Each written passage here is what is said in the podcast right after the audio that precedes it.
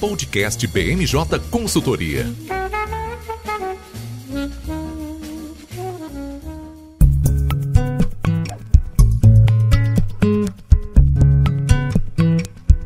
Pessoal, tá começando agora mais uma edição do podcast BMJ. Eu sou o Lucas Fernandes e, como sempre, nós trouxemos um time de especialistas para falar aqui comigo hoje. Vão participar dessa edição a nossa consultora Gabriela Rosa. Tudo bem, Gabi? Oi, Lucas. Muito bom estar aqui de novo. Muito bom ter você aqui com a gente também. Também no episódio de hoje, a nossa consultora Luana Karazek. Tudo bem, Luana? Oi, Lucas. Tudo bem, sim. É um prazer estar aqui de novo. Já estou me sentindo de casa. É isso aí. A gente chama uma vez e, e, e depois a gente vai, vai correndo atrás de novo. E fechando o time de hoje, o nosso consultor, Nicolas Borges. Tudo bem, Nicolas? Oi, Lucas, tudo certo? Oi, pessoal. Prazer estar com todos vocês aqui. Bom, a gente trouxe esse time de astros para falar sobre uma semana muito, muito tumultuada aqui em Brasília. A gente começa o episódio de hoje falando sobre o pedido de impeachment contra o ministro do Supremo Tribunal Federal, Alexandre de Moraes. A gente terminou a semana passada na expectativa de que o presidente poderia apresentar e na sexta-feira à noite isso de fato acabou ocorrendo, o que embaralhou bastante a cena política nessa semana aqui em Brasília. Além disso, a gente fala também sobre a sabatina do Procurador-Geral da República Augusto Aras, que foi reconduzido para um novo mandato de dois anos, e para não sabatina do André Mendonça, que foi indicado pelo Bolsonaro para substituir o ministro Marco Aurélio no Supremo Tribunal Federal e até agora está pendendo a aprovação lá no Senado. A gente fala também sobre o Fórum de Governadores, que foi, que foi realizado no começo da semana em Brasília e que também mostra aí um pouco da preocupação dos entes federados em relação ao conflito executivo e judiciário. E a gente fecha o episódio de hoje falando sobre a CPI da pandemia, que teve um mês de agosto muito apagadinho perto do que a gente estava vendo é, antes do recesso e que está chegando aí próxima do fim com a perspectiva de que em cerca de 15 dias o Renan Calheiros apresente o seu relatório final lá na comissão. A gente está gravando esse episódio na quinta-feira, dia 26 26 de agosto e ele vai ao ar na sexta-feira, dia 27, em todas as plataformas de streaming.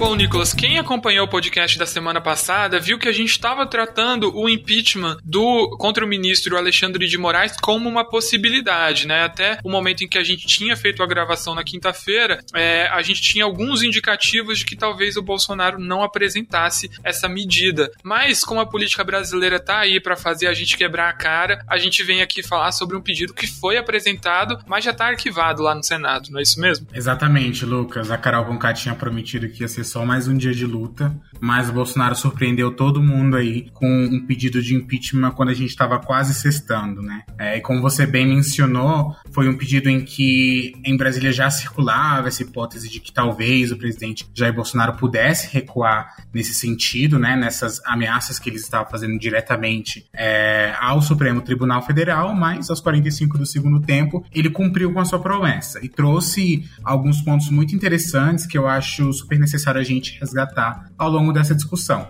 Não foi o primeiro pedido de impeachment apresentado contra um membro do STF, mas essa é a primeira vez que um pedido é protocolado com carregando o nome do presidente da República. E também, né, nesse pedido de impeachment, o, a gente viu que a carta estava redigida em primeira pessoa. A gente sabe que com certeza não foi o Bolsonaro que escreveu de uma maneira tão é, formal da, daquele jeito, mas é, foi uma carta escrita em primeira pessoa, o que mostra e ressalta um interesse muito mais enfático do presidente Jair Bolsonaro em torno dessa pauta. É, vale a gente recordar também que a promessa de Bolsonaro seria apresentar dois pedidos de impeachment, um contra Alexandre de Moraes e o outro contra Luiz Barroso, os ministros aí em que já existe um embate histórico com o Palácio do Planalto, mas o governo só levou adiante a questão do processo de impeachment contra o Alexandre de Moraes. E é, foi um pedido que, como a gente já esperava, que se acontecesse e que aconteceu, iria desagradar boa parte aí da classe política, não só em Brasília, como a gente vai falar daqui a pouco, que outros segmentos da política nacional se movimentaram para tentar conter essa crise, mas que teve uma grande repercussão aí em Brasília. A gente teve primeiro a manifestação dos magistrados é, do STF em torno a essa retórica do presidente, condenando aí é, isso que eles chamavam é, de um ataque direto do presidente às atividades e prerrogativas do Supremo Tribunal, questionando aí em grande parte que o, o, Supremo nunca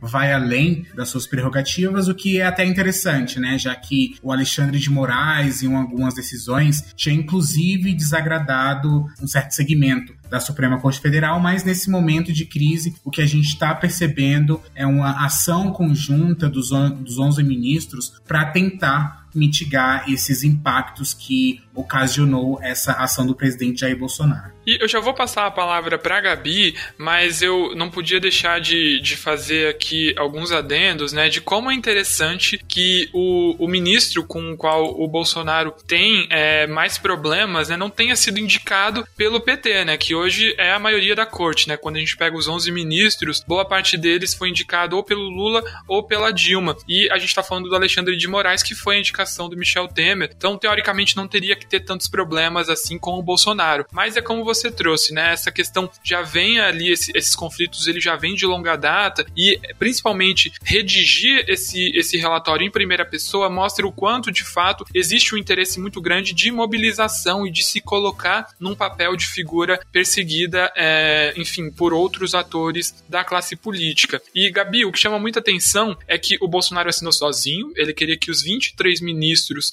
tivessem assinado o pedido de impeachment e também a gente não teve ali em nenhum momento a assinatura do Bruno Bianco, o advogado-geral da União, que, enfim, tem status de ministro, né, mas estava sendo ali, estava tentando fazer uma ponte com o Bolsonaro, né, de não ter o dedo, né, pelo menos o dedo oficial da AGU, já que é, a AGU não, não defende só o executivo, né, mas também é responsável pelos outros entes da União. É, Lucas, de fato, o próprio ineditismo da gente ter um presidente apresentando um pedido de impeachment para o ministro do Supremo já era impressionante. E aí, quando a gente observa que foi um pedido feito quase que de próprio punho, figurativamente falando, né? Como o Nicolas bem lembrou, o presidente não é jurista, então dificilmente ele teria feito um pedido de impeachment sozinho, mas é, é, é certamente uma coisa impressionante e mostra também um certo grau de isolamento, né? Por um lado, existe a consciência da Advocacia Geral da União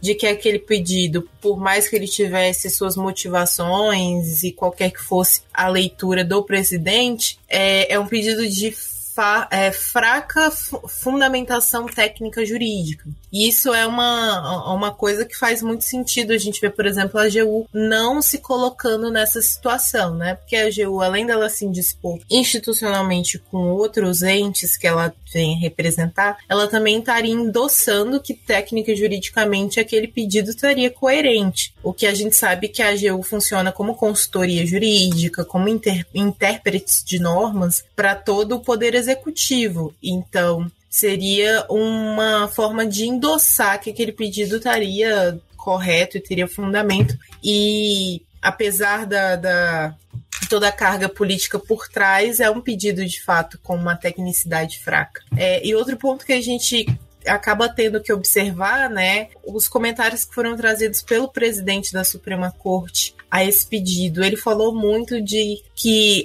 seria uma espécie de ameaça esse pedido, porque no momento em que você deixa o ministro com medo de julgar, não só o ministro, mas o juiz de, de todo modo, é, você deixa de ter uma democracia, né? O, o, judiciário deixa de ter coragem de exercer o seu papel, que decidir por medo da represália de uma cassação e tudo mais. Então ele falou explicitamente de que estava havendo sim uma tentativa de coação ao poder judiciário, enquanto o presidente responde em rede social, meio que sem dizer diretamente, que ele sabe que existe um câncer na Praça dos Três Poderes e que tem que ser tratado, que tem que ser curado, dando a entender que esse câncer poderia ser o poder judiciário. Então, mostra realmente que existe essa, esse movimento de morde, assopra e mesmo tempo um vai e outro responde, que é um pouco atípico quando a gente está olhando instituições tão sólidas como essa. Mas eu vou te dizer uma coisa, Lucas. Eu não sei se eu acho tão impressionante assim a gente ver o principal embate do Bolsonaro está sendo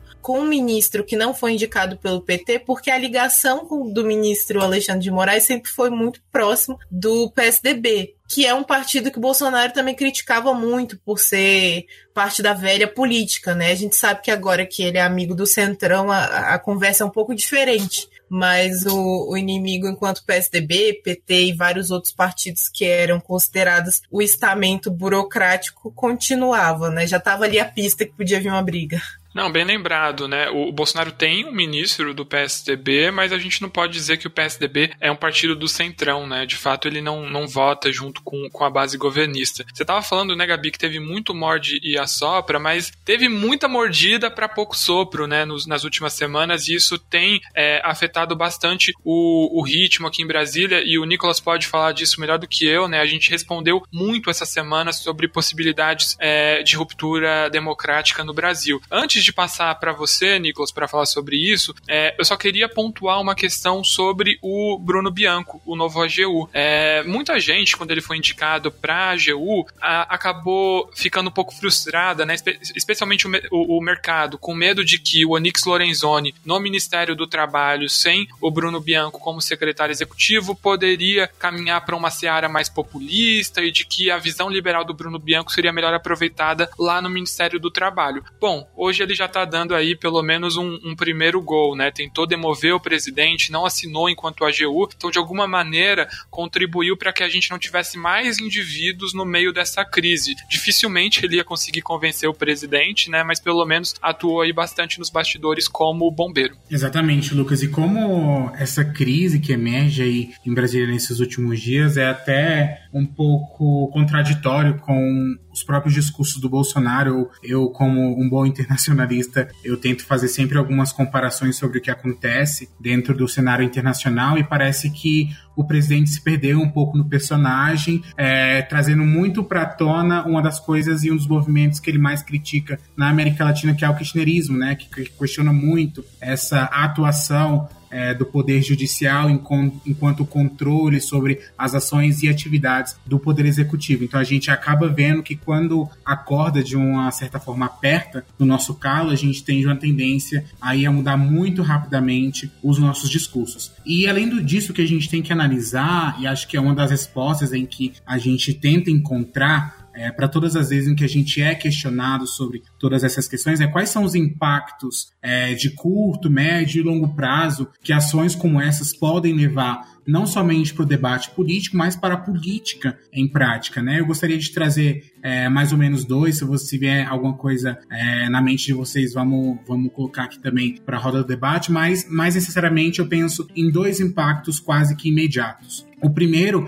é que a avaliação de diversos segmentos da classe política é de que a apresentação do impeachment do, do contra o Moraes, apesar de ter sido arquivada por Pacheco, que é um senador muito moderado, ela enterra quase que por vez, não, não vou falar de uma forma muito definitiva, porque como o Lucas falou, é, a política brasileira sempre surpreende a gente, mas essa ação mais incisiva, direta do presidente, ela parece ter enterrado aí de vez as chances é, do André Mendonça para o STF. A gente precisa ver é, se a, a, ala governista dentro do Senado vai conseguir é, recuar nesse debate, vai conseguir fazer com que o cenário fique muito mais calmo para trazer em um futuro posterior essa questão da nomeação do, do André Mendonça para o STF, mas no momento que a gente analisa é que não existe um clima favorável para a sabatina do Mendonça nos próximos dias. E além disso, a gente também precisa acompanhar como a mobilização agendada para o 7 de setembro, convocada aí pelo presidente Jair Bolsonaro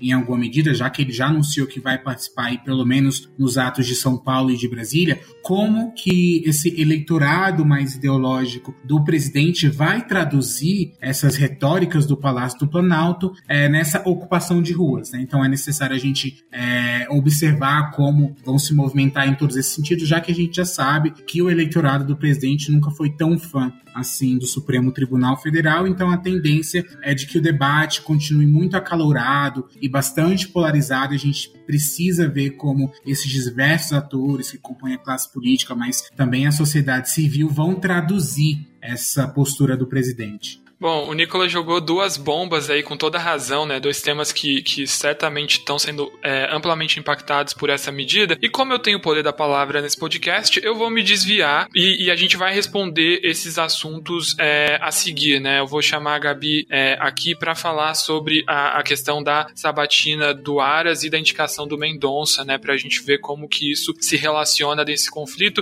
e a gente fala de, de 7 de setembro quando a gente for trazer o Fórum de Governadores. Mas um outro outro tema, né, antes de passar para a Gabi, que também a gente pode falar aqui, é o quanto isso tira o foco da agenda econômica, né, da agenda mais prioritária para o Congresso. Então a gente vê reforma tributária patinando aí, o governo não conseguindo mais se articular em relação a isso. Nessa semana tentou desengavetar a reforma administrativa com uma alternativa para conseguir aprovar alguma coisa na Câmara, mas de fato, né, quanto esse tipo de comportamento não contribui em nada para o crescimento econômico e, e como a gente já vê o mercado reagindo muito mal a isso, isso, com algumas semanas aí já mais pessimistas em relação a crescimento do PIB e também inflação. Mas vamos lá, Gabi. Essa semana a gente teve a sabatina do Aras, mas não teve sabatina do Mendonça, né? O Alcolumbre, ao que tudo indica, não vai querer pautar tão cedo, né? Como, como o Nicolas disse, o, o clima lá na CCJ tá muito é, desfavorável para o Mendonça. Pois é, Lucas, isso mesmo. A gente vê realmente que aquilo que a gente já imaginava acabou se concretizando, né? O Aras tem uma entrada muito mais tranquila, ele acaba sendo um indicado que estava com votos é, mais ou menos levantados, não tinha grande dificuldade para aprovar a sabatina dele. Enquanto isso, quando a gente olha para o Mendonça, a gente vê que ele ainda está naquela fase que a gente chama de bastidores da, da sabatina, que é quando o ministro transita pelos famosos corredores do Congresso buscando parcerias. Então, basicamente, o, o ministro faz reuniões, comparece em jantares, explica o ponto dele, explica a carreira dele, tenta se apresentar como pessoa para que os senadores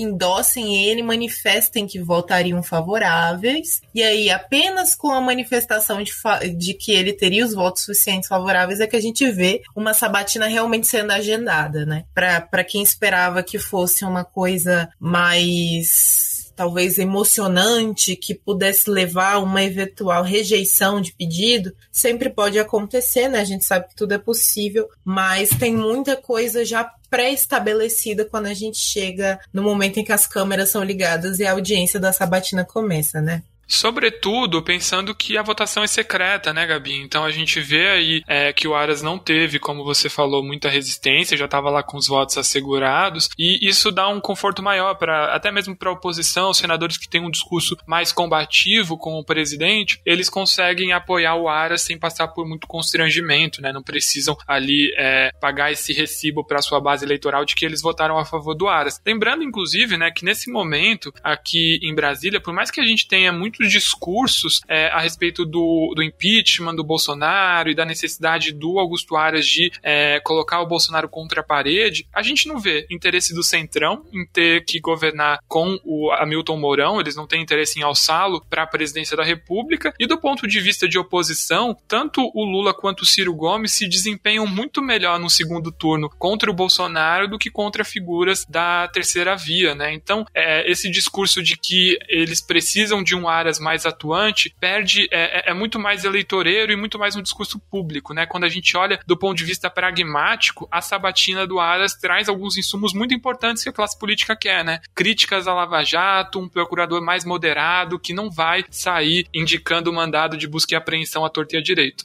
Exatamente, Lucas. A gente vê que esse processo todo de discussão de impeachment e de enfraquecimento do Bolsonaro tem muita relação com o processo eleitoral que se aproxima, né? Quanto mais você chuta a, a, o governo que o Bolsonaro tem feito, a gente está se aproximando das eleições, mais próximo está na memória do povo, do eleitorado, que aquele parlamentar foi crítico e que o governo não foi positivo, e aí numa eleição, eventualmente, a gente tem uma, uma figura opositora opositor ao Bolsonaro sendo eleito. Então, tem, tem muito, muita fala que é muito mais mirando em 2022 do que realmente no ano que a gente fala. E aí, quando a gente observa a sabatina do Aras, a gente vê realmente que foi cumprido o dever de casa, né? Qual era a a expectativa. Os, os, senadores podem até aprovar o Aras, mas ele teria que trazer um discurso também que fosse aceitável para aquela comunidade. Então, Basicamente, o discurso do Aras, como você antecipou, ele foi centrado nessa questão da independência do Ministério Público, e é um valor muito importante, né? O, o Ministério Público, ele, por ele conduzir as investigações criminais, principalmente quando a gente está falando na esfera federal, que ele vai investigar os, os poderes, os órgãos públicos também, ele se segura muito nesse discurso, nessa, nesse direito à independência nas suas investigações. Então, quando a gente vê o, a cabeça de um órgão investigativo tendo uma relação próxima com o presidente da República e deixando de atuar para o benefício do presidente,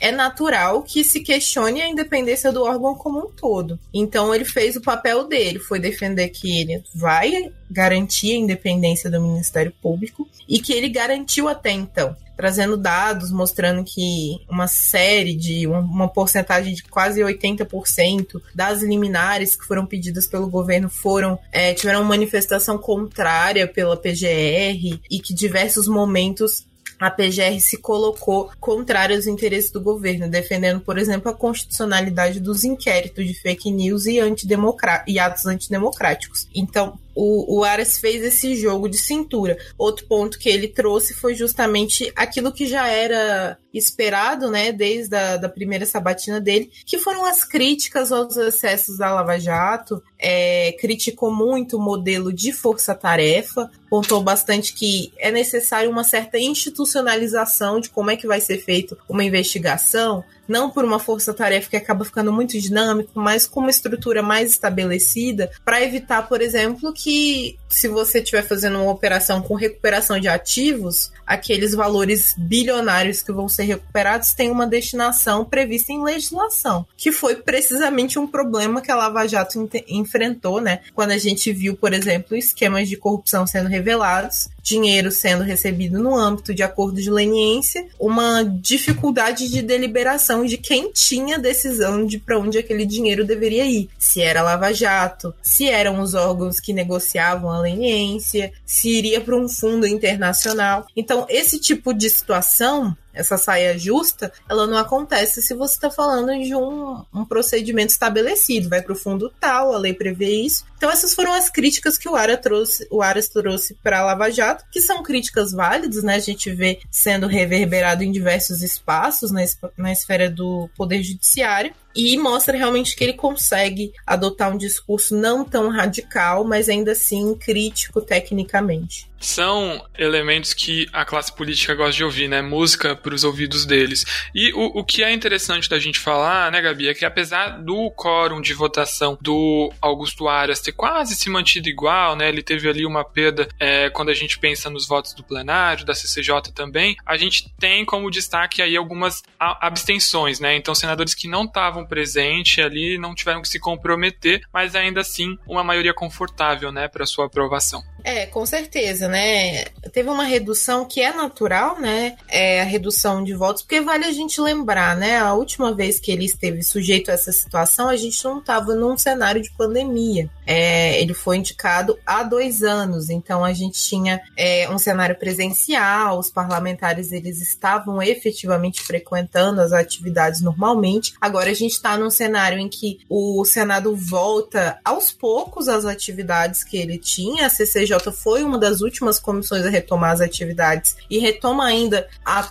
em certos tropeços, né? Como o próprio Nicolas falou, existe uma série de tensões ali no plano de fundo, o que mostra que realmente, assim, a, a chance da gente ter uma votação parecida ou até melhor do que ele teve na primeira indicação era baixa.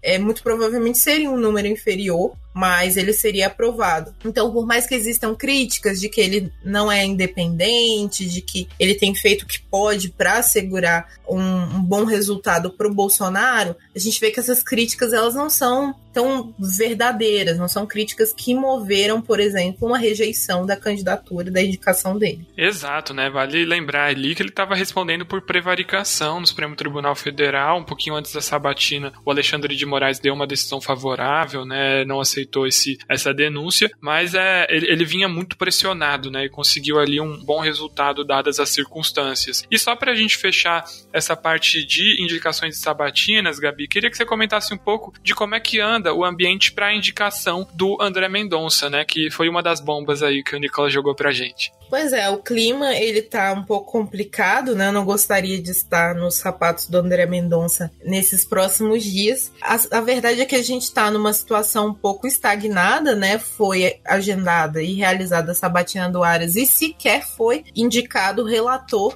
da sabatina do, do André Mendonça na CCJ. Houve um certo avanço no sentido de que a mensagem que trazia a indicação dele chegou a ser lida, coisa que não havia acontecido, mas como a gente bem sabe, isso são só elementos formais da tecnicidade do processo legislativo. Isso não é realmente simboliza que algo indique que a indicação vai acontecer, vai ser colocada em discussão tão logo, né? A verdade é que o, o Davi Alcolumbre, ele é o presidente da CCJ e ele tem muito poder nessa conversa. Primeiro porque ele tem um relacionamento, embora próximo, com certas instabilidades com o presidente e ele tem perspectivas é, de buscar uma candidatura no próximo ano para ser senador novamente. Então, ele vai querer o apoio do presidente, ele não vai também se furtar a discutir a indicação. Não chega tanto. Mas, por outro lado, a gente vê que o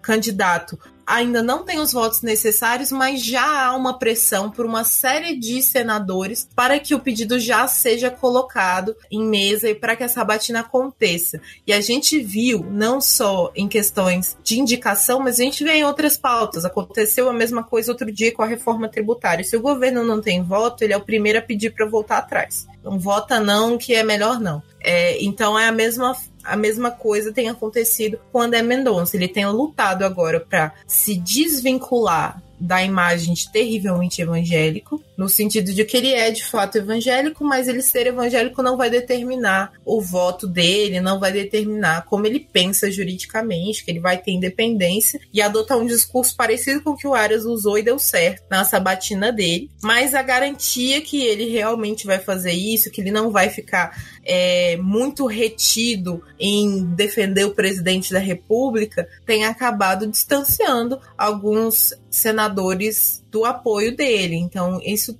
tudo acaba afetando a perspectiva de que uma sabatina aconteça em breve. A nossa avaliação tem até o momento, né, que a gente sabe que a política brasileira ela é tão dinâmica que a gente para essa gravação e aí chega algo totalmente diferente aconteceu, a gente muda tudo. É, mas até o momento a nossa avaliação é que a indicação, por mais que, que ela tenha avançado tecnicamente, tende a demorar um pouco mais para ser colocada, marcada a sabatina, e a gente vai ver, por exemplo, os acontecimentos que eu tenho certeza que logo falaremos sobre o 7 de setembro acontecendo, a gente vai ver algumas pautas avançando na discussão, e aí, quem sabe, o André Mendonça volte para conversa mais aí para setembro. Pois é, né? O que é mais curioso de tudo isso em relação a André Mendonça é o quanto no começo é, havia uma resistência grande por conta dele, né? Desse perfil terrivelmente evangélico, e o quanto agora ele precisa falar: olha, me julguem pelos meus méritos e não pelas ações do Bolsonaro, né? Agora, ser terrivelmente evangélico já não é nem o, o, o pior que estão falando do André Mendonça, né? É justamente essa questão que você trouxe deles fazerem um jogo casado e que tá é, pegando bastante aí pra classe política.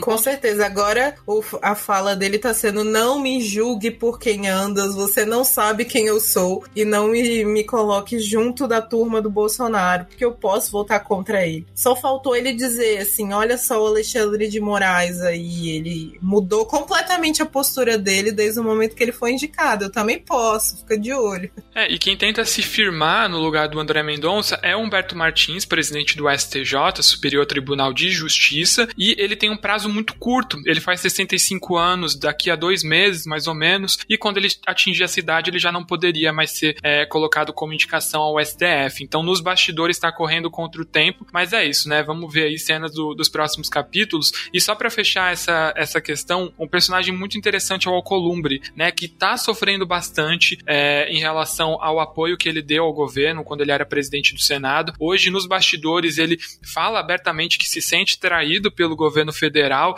foi cotado para ser ministro de Minas e Energia lá é, quando, quando deixou a presidência do Senado, não assumiu essa posição, acabou depois lá no Amapá, que é o estado de origem dele, tendo que responder pelos apagões e agora vem nesse cenário muito delicado aí de tentar se viabilizar para as próximas eleições. Lembrando que no ano que vem é só um cargo do Senado que vai estar tá apto à renovação, então é bem mais difícil do que a gente teve nas eleições passadas, quando a gente tinha dois cargos em aberto. Bom, avançando na nossa pauta e chegando agora aí para falar sobre governadores, 7 de setembro. Nicolas, a gente tinha previsão de que o Fórum dos Governadores iria é, ocorrer nos próximos dias, mas ele acabou sendo antecipado para essa semana, justamente para debater essa crise institucional que está tirando o sono de muito governador. Não é isso mesmo? Com certeza, Lucas. Acho que eles também já estavam se organizando, porque ao mesmo tempo em que o Bolsonaro ele levantava o tom de crítica contra os ministros Supremo Tribunal ele também voltou a apostar aí nessa retórica de que a alta do, dos combustíveis, né, do preço dos combustíveis no Brasil ainda era consequência da política adotada por alguns governadores ao longo do país. Então, o principal propósito dos governadores nessa reunião em Brasília era, primeiramente, discutir questões sobre a reforma tributária, né, que é um tema, é, como você falou, que tem sido afetado por, por esses diversos conflitos que vêm surgindo aí nos últimos dias. No entanto, com esses novos acenos do presidente Jair Bolsonaro, eles se viram, é, de uma certa medida, obrigados a responder à altura é, esses principais acontecimentos. É, é, necessário a gente falar que o Fórum de Governadores não é um grupo homogêneo, ele reúne aí governadores tanto da oposição quanto governadores mais alinhados ao Palácio do Planalto e também governadores independentes. Então, quando eles sentaram na mesa para discutir, ok, o que, que a gente faz agora com tudo isso que está acontecendo na política nacional. Houve uma certa distorção sobre qual seria o melhor caminho para responder a essa crise institucional e ao que muitos dentro do Fórum de Governadores questionavam sobre esse risco de uma ruptura democrática. É, alguns segmentos, e principalmente aí os governadores de oposição ao presidente Jair Bolsonaro, eles defendiam uma manifestação pública muito mais incisiva e crítica em relação aos discursos do presidente Jair Bolsonaro, mas o que a gente viu, que acabou sendo levado para frente, foi até que uma vitória é, dessa classe mais próxima ao presidente Jair Bolsonaro e eles apenas estão tentando levar para frente a possibilidade de uma reunião entre os três poderes, incluindo aí agora é, a necessidade de inclusão dos governadores para tentar estancar essa crise. E o grande desafio de tudo, qual, de tudo isso qual é? É que até o momento não existe indícios concretos de que o presidente Jair Bolsonaro ele esteja disposto a sentar na mesma mesa dos governadores para tentar acalmar essa crise, até porque é, é, um grupo que é liderado em grande parte por pessoas que querem concorrer à presidência da República, principalmente o governador de São Paulo, João Dória, e também o Eduardo Leite, do Rio Grande do Sul, que são aqueles que têm inflado ainda mais o discurso do, é, contra o presidente Jair Bolsonaro. Então, até o momento, o presidente não declarou recebeu o convite, mas ainda está pendente aí de deliberação se, se o presidente Jair Bolsonaro vai ou não é, sentar na mesa com Dória, Leite e outros governadores da oposição para tentar mitigar esses impactos. Bom, a gente está falando com uma política dinâmica, né, Nicolas? Mas dá para apostar que a chance é de que não, né? De que ele não se sente para conversar com esses governadores ou, no mínimo, tente criar aí um grupo é, representativo que não traga expoentes da oposição é, em relação ao Jair Bolsonaro nesse segmento, né? Talvez ali alguns, alguns governadores mais independentes, outros aliados, talvez sim nessas condições o Bolsonaro top é, sentar na mesa de negociações. E um ponto que, é, como a gente disse, né, Nicolas, toda essa preocupação em relação à crise e, e a, a, ao endurecimento do discurso do presidente sobre os ministros do STF foi o que é, provocou esse fórum dos governadores. Eles é, se reuniram na segunda-feira, então foi antes do Pacheco arquivar o pedido de impeachment contra o Alexandre de Moraes. Então, na ocasião, como você disse, né, eles se pronunciaram contra esse impeachment mas também aproveitaram para pedir ajuda aí da ala militar para conseguir coibir eventuais rebeliões de policiais militares que poderiam é, sair às ruas no 7 de setembro, né? Esse, no momento, é o, o maior risco, né, Nicolas, que esses atores vêm avaliando em relação às manifestações programadas para esse feriado. Exatamente, Lucas. É, nesse mesmo cenário que a gente viu é que a preocupação em si já não está necessariamente focada dentro das Forças Armadas, que é um grupo em que o presidente Jair Bolsonaro ele tenta apostar, né, que ele é o, o legítimo comandante das Forças Armadas, e agora a atenção dos governadores, principalmente após os acontecimentos em São Paulo, estão redobrados sobre como a polícia militar ela pode se comportar aí nessas manifestações do 7 de setembro. A gente teve o um caso emblemático aí envolvendo São Paulo, em que após essas declarações, essas possibilidades de que é, um, um nome da alta cúpula da Polícia Militar do Estado havia convocado essas manifestações é, para o 7 de setembro, a gente começa a entender que a preocupação é, a nível local é muito mais além do que aquilo que a gente vinha ventilando é, nos últimos dias. Então, é importante a gente acompanhar como é, esse novo, esses novos atores que são a polícia é, militar, eles podem entrar nesse debate. Então, existe de fato, Lucas, essa maior preocupação de como esse novo grupo ele vai é, se inserir nesse debate, nessas pressões sobre tudo o que está acontecendo em Brasília nos últimos dias. Pois é, e Polícia Militar pode ser uma instituição que tem entrado no radar de, de alguns ouvintes recentemente, mas a gente já vem avaliando o, o, quanto isso tem causado aí algum desgaste pro, tanto pro, pro Bolsonaro, né, mas na cena política como um todo. É, alguns governadores já chegam a reclamar nos bastidores de que declarações do presidente acabaram inflando greves que a gente viu de policiais militares é, recentemente, né, em coisa de um, dois anos atrás. É, a gente não precisa nem voltar muito no tempo para lembrar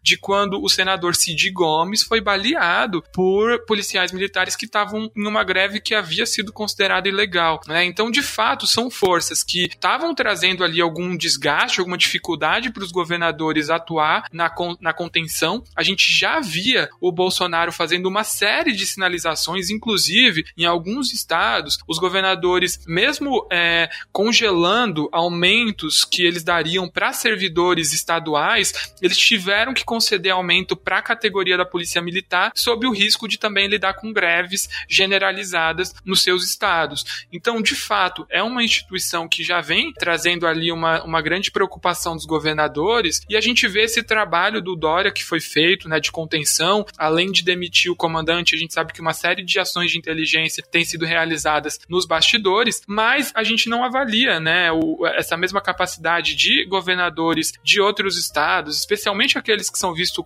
aqueles que são vistos como muito antagônicos ao Bolsonaro, de num eventual conflito é, conseguirem exercer a sua capacidade, né? É, eu não diria que esse é o cenário mais provável, mas é um cenário de potencialidade que a gente tem que encarar como, é, no mínimo, plausível. Então é de fato um, um, um fator muito importante que a gente vai ter que encarar para o 7 de setembro. O que dá para dizer nesse momento é que a gente não vê muitas categorias fora essas, é, essa ponderação que a gente fez da Polícia Militar, a gente não vê muitas outras categorias se mobilizando. Isso vale para os caminhoneiros, por mais que a gente tenha tido é, muita evidência sobre lideranças de caminhoneiros convocando para as manifestações, como ela tem um cunho majoritariamente político, a gente não vê uma adesão em massa da categoria e o mesmo deve valer para outros é, tipos de profissionais. Mas sem sombra de dúvida, o 7 de setembro vai ser marcado por movimentações muito expressivas e o Bolsonaro vai tentar fazer valer a narrativa de que ele é um presidente muito popular e que os institutos de opinião estão apresentando pesquisas enviesadas, né? Então essa vai ser uma grande retórica que o presidente vai usar. Ele vai criar uma série de imagens do 7 de setembro para se colocar como uma figura com uma popularidade mais elevada do que a gente sabe que na realidade ele hoje possui. Bom, Luana, e como eu disse na abertura do podcast, né, a CPI passou por um período de apagamento, né, quando a gente pensa no potencial que ela teve de mobilizar a opinião pública e a repercussão que ela está tendo hoje em dia. Queria que você comentasse um pouco para a gente sobre os últimos acontecimentos da CPI e se você também está tendo essa avaliação de que os trabalhos já não estão mais brilhando tanto. Bom, Lucas, exatamente. No início do mês, quando tivemos o retorno do recesso parlamentar, a gente tinha uma expectativa de que a CPI voltaria com tudo após um recesso em que houve muito estudo e avaliação dos documentos que foram recebidos, mas na prática o que a gente viu foi um pouco menos de engajamento público, é, uma CPI se encaminhando para os ritos finais, é, ao mesmo tempo que a gente também teve algumas decisões em relação, em relação ao direito do limite do silêncio, então alguns dos depoentes já chegaram mais preparados com a atuação dos advogados e do, do aconselhamento jurídico um pouco mais bem colocada, o que impediu também que novos fatos e novos andamentos acontecessem de forma mais robusta. Além disso, a gente esperava também processo de acariação, a gente havia uma expectativa sobre, por exemplo, a ida do líder do governo na Câmara, o deputado federal Ricardo Barros, e na prática não houve toda essa movimentação. A gente teve aí a confirmação hoje, a gente está gravando na quinta-feira, é, do, do relator, o senador Renan Calheiros, de que a partir do no final da segunda semana de setembro vai ser apresentado o relatório, o que coloca uma margem ainda mais apertada para a conclusão dos trabalhos e a partir disso o colegiado vai ter que pactuar um resultado final, mas o que indica que as oitivas e, e o processo todo de levantamento e investigação está chegando ao fim. É um ponto importante que você traz, né, Luane, que eu acho que é legal a gente passar para o nosso espectador, é o quanto a gente viu que a CPI teve problemas de bater em políticos tradicionais. Né? Então, você estava mencionando aí o líder do governo, Ricardo Barros, que recentemente prestou depoimento na CPI, é, conseguiu driblar bastante ali algumas perguntas dos senadores, inclusive a oitiva dele acabou sendo cancelada antes da hora, porque o Omar Aziz perdeu a paciência. Então, a gente vê o quanto é difícil, mesmo para políticos experientes, como a, a gente pode falar da mesa diretora, da CPI, do próprio relator da comissão, eles estão tendo é, esses, essas resistências, né? não estão conseguindo bater tanto quanto eles bateram em figuras do baixo clero, né, seja servidores, intermediários de empresas que supostamente não existem, ou até mesmo no caso de é, ministros, mas que não tinham uma grande vivência política, né, como foi o caso do Pazuello, do Queiroga, do próprio Fábio Weingarten, né, figuras que estavam lá no núcleo político, que estavam em cargos de primeiro ou segundo escalão do governo federal, mas que chegaram na CPI e não tinham o mesmo traquejo político, né, e a gente viu isso acontecendo. É, tanto é, né, Luana, que a perspectiva de que nós tivéssemos a cariação na CPI foi por água abaixo, né? Uma das acariações mais esperadas seria entre o Onyx Lorenzoni e o Luiz Miranda, que até agora não aconteceu, né? É, justamente. É, quando essa acariação foi marcada, houve a expectativa de que o que a gente estava esperando viesse a acontecer, é, de ter um cenário mais é, disputado e voltar para a opinião pública e ter um cenário de acariações que houvesse ali uma embates muito diretos e inclusive que retorno, fizesse a CPI retornar para a opinião pública de uma forma mais, mais consistente, que foi o que a gente viu no início dessa semana com a etiva do representante da farmacêutica Belker, mas eles optaram aparentemente por não seguir mais a linha de investir nesses políticos mais tradicionais, indo lá porque foi percebido, inclusive, é, que pela própria imunidade parlamentar é, do, do, senado, do do deputado Ricardo Barros, é, já provavelmente não sairia nada novo. Então, a gente tem esse caminho que está sendo explorado mais, que é justamente das conexões do, do Ricardo Barros, e também tivemos um aumento aí do, da incidência da Operação Falso Negativo, que é a operação de compra de testes do governo do Distrito Federal, mas que também não, não tem trazido elementos muito novos no cenário a ponto de mudar os rumos da investigação. É, acho que vale, é, vale destacar né, que essa questão do falso negativo surge agora em que a gente tem o deputado Exalci Lucas é, no lugar do Tasso Gereissati pelo PSDB. Né, o senador Exalci ele é eleito pelo Distrito Federal e acabou trazendo aí um pouquinho mais de força para essa pauta. Vale destacar que tanto o Isalci quanto o Tasso Gereissati, eles compõem o, o chamado G7, mas o Gereissati estava vindo muito pouco para Brasília, chegou a faltar em várias comissões, então agora o PSDB tem um senador mais atuante dentro da CPI e acabou trazendo também na bagagem essa questão do GDF. Agora, Luana, como você estava dizendo, né, a gente vê aí a CPI caminhando para uma seara mais técnica, é, poucos nomes de grande peso, e a gente vê isso sendo refletido né, no espaço que a mídia está dando para a CPI e também no engajamento popular que, que a gente consegue observar da comissão. Acho que talvez um dos melhores sintomas para a gente é, verificar isso tem a ver com uma pauta que a gente trouxe um pouquinho antes aqui no podcast, né, que foi essa batina do Augusto Aras. Ah, os canais de notícia, né, que até agora estavam transmitindo em tempo real a CPI, deixaram de transmitir a CPI para transmitir a sabatina do Augusto Aras, né, algo que antes não, não ocorria, mesmo com, com matérias muito importantes sendo deliberadas, tanto no, no, nos plenários das casas quanto em comissões da Câmara dos Deputados. Então, de fato, mostra aí o quanto a, a CPI está, de fato, perdendo um pouco desse brilho. É, Lucas, eu gostaria de destacar também que um dos principais impactos que vai ficar da CPI é justamente esse engajamento que antes do recesso era até um pouco assustador assim para a gente que acompanha o cenário político. É, a gente viu uma mobilização muito grande, pessoas transmitindo ao vivo em lives, quantidade de espectadores é, ao mesmo tempo em uma, em uma live assustadoras para, enfim, uma comissão dentro do, de um espaço político, que foi o que foi sendo perdido é, durante esse segundo semestre, mas vale destacar que é um, um movimento inédito, assim, e que, e que gera um impacto interessante de ser analisado. E realmente, durante o segundo semestre, pós-recesso, a gente teve algumas novas pautas que, enfim, povoaram aí o, o, o debate político público, é, deixando a CPI um pouco mais em segundo plano. Acho que tem também, né, Luana, uma sensação de que havia-se muito espaço para a gente ter novas descobertas, né? E agora é um pouco mais da consolidação de é, dados que já foram obtidos, seja por depoimentos ou em documentos escolhidos pela CPI. Então a gente vê muito mais um momento de amarração do que de novidades, né? Isso também naturalmente já tenderia a diminuir um pouco o, o ímpeto popular sobre a comissão. Falando um pouco sobre essa reta final, a gente tem o Renan Calheiros prometendo que não vai usar o prazo máximo da CPI e que deve apresentar é, em, em, breve né, o, o, relatório final da comissão. Queria que você trouxesse um pouco para a gente sobre as perspectivas disso acontecer. Bom, Lucas, exatamente. A gente tem a expectativa agora da apresentação de um relatório bem extenso. É uma CPI que está funcionando aí desde abril, já passou pelos mais diversos temas. Como você falou, no caso do, do foco da Operação Falso Negativo por conta dos senadores Alci, a gente teve vários senadores que tentaram é, e emplacaram algumas vezes pautas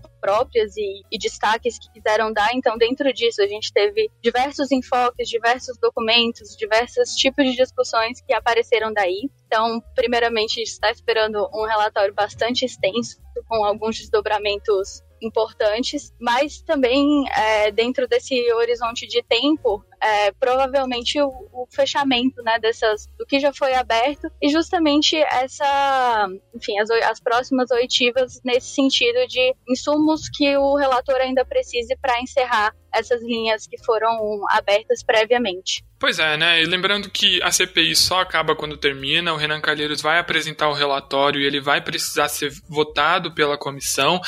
É um relatório que demanda é, apenas a maioria simples, então o G7 hoje tem uma maioria confortável para conseguir aprovar esse relatório. A expectativa é de que a gente não tenha é, muita capacidade dos é, senadores de apoio do governo de se mobilizar é, contra a matéria. E vale, vale lembrar que o relatório do, do senador Renan Calheiros pode se, se desdobrar em diversas frentes, tanto sugerindo ao Ministério Público que indicie algumas figuras, quanto também podendo apresentar projetos de lei sobre o tema de saúde pública e combate à pandemia, enfim, tem uma infinidade de cenários e é óbvio que a gente vai ficar acompanhando. A CPI tem até novembro para conseguir realizar, para conseguir concluir o seu trabalho e a gente vai continuar acompanhando até lá. Quando a CPI foi iniciada, a gente tinha, inclusive, uma das principais funções de oposição ao governo Bolsonaro E nesse sentido, a gente pode dizer que houve sim um, um sucesso nesse objetivo, já que é, a CPI conseguiu ir produzindo semanalmente notícias e alimentando a opinião pública no sentido de indicar que houve erros no, no combate à pandemia, que era o, o, objetivo inicial, e como você falou aí, também uma composição do G7 ou de oposição ou independentes que tem aí uma, uma composição confortável, né? Exato. Agora resta ver se o Augusto Aras, quando receber essas sugestões de indiciamento, vai tocar alguma coisa para frente. Bom, pessoal, o podcast de hoje está chegando ao fim. Eu queria agradecer demais a participação da Gabriela, da Luana e do Nicolas aqui comigo hoje e convidar todos vocês que nos ouviram até agora a seguir a BMJ nas redes sociais. Eu fico por aqui, até a próxima. Podcast BMJ Consultoria. Não deixe de acompanhar a BMJ em nosso site www.bmj.com.br e em nossas redes sociais.